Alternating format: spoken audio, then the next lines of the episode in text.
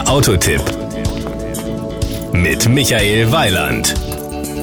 Als ich den Namen Toyota Urban Cruiser zum ersten Mal gehört habe, dachte ich, das geht doch gar nicht. Cruisen steht bei mir für gemütliches Dahingleiten, Urban für städtisch. Und gemütliches Autofahren in der Stadt schließt sich für mich eigentlich gegenseitig aus. Gemeint ist aus Sicht von Toyota wohl auch eher ein robustes Design, kompakte Abmessungen und agile Fahrleistungen. Das Outfit. Der Urban Cruiser ist mit einem eigenständigen, stilvollen Design und optimaler Raumausnutzung auf seine Zielgruppe zugeschnitten. Eine hohe Gürtellinie, ausgestellte Türschweller und ausgeformte Rathäuser sorgen für einen markanten Auftritt. Power und Drive.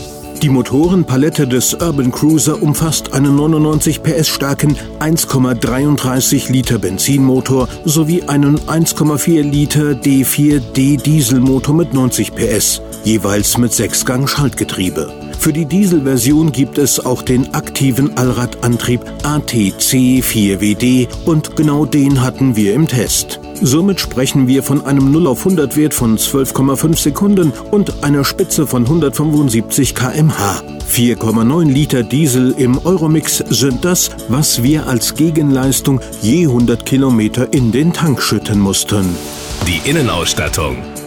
Dank des langen Radstands von 2460 mm bringt man im Urban Cruiser 5 Insassen plus Gepäck unter. Das Gepäckvolumen von 314 bzw. 305 Litern beim 4x4 kann durch Umklappen der Rücksitze auf 749 Liter gesteigert werden. Schon in der Basisausführung umfasst die Ausstattung des Urban Cruiser sieben Airbags, aktive Kopfstützen und elektrische Fensterheber vorn.